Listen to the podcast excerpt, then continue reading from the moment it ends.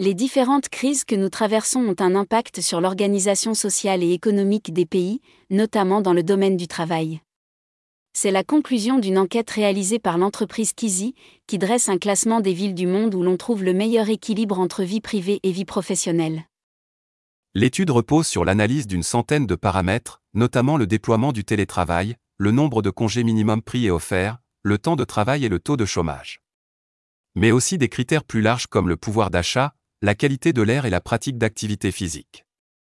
Cette étude vise à aller au-delà des paramètres génériques tels que le coût de la vie, en examinant comment les conditions de travail et de vie ont évolué dans les villes mondiales pendant la pandémie, et maintenant dans le contexte de l'inflation croissante et de la guerre en Ukraine, précise l'entreprise qui a réalisé ce classement. Avec 25 jours de vacances et 707 jours de congé parental par an, la capitale norvégienne Oslo se hisse tout en haut du classement. Elle détrône ainsi Helsinki qui figurait en première place du palmarès dans le classement 2021 réalisé par Kizi et qui cette année se retrouve en troisième place. Elle est précédée de la capitale suisse, Berne.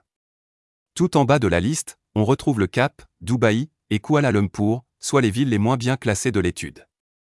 Paris obtient la note globale de 28% et perd donc une place par rapport à l'année dernière. Dubaï, Hong Kong et Kuala Lumpur ont été identifiés comme les trois lieux de vie où les populations sont les plus surmenées, en opposition aux habitants d'Amsterdam, de Buenos Aires et de Sydney. Côté télétravail, c'est à Singapour que l'on trouve la plus grande proportion d'emplois pouvant être exercés à distance, 52%. La capitale thaïlandaise Bangkok présente à l'inverse la part la plus faible, 17%.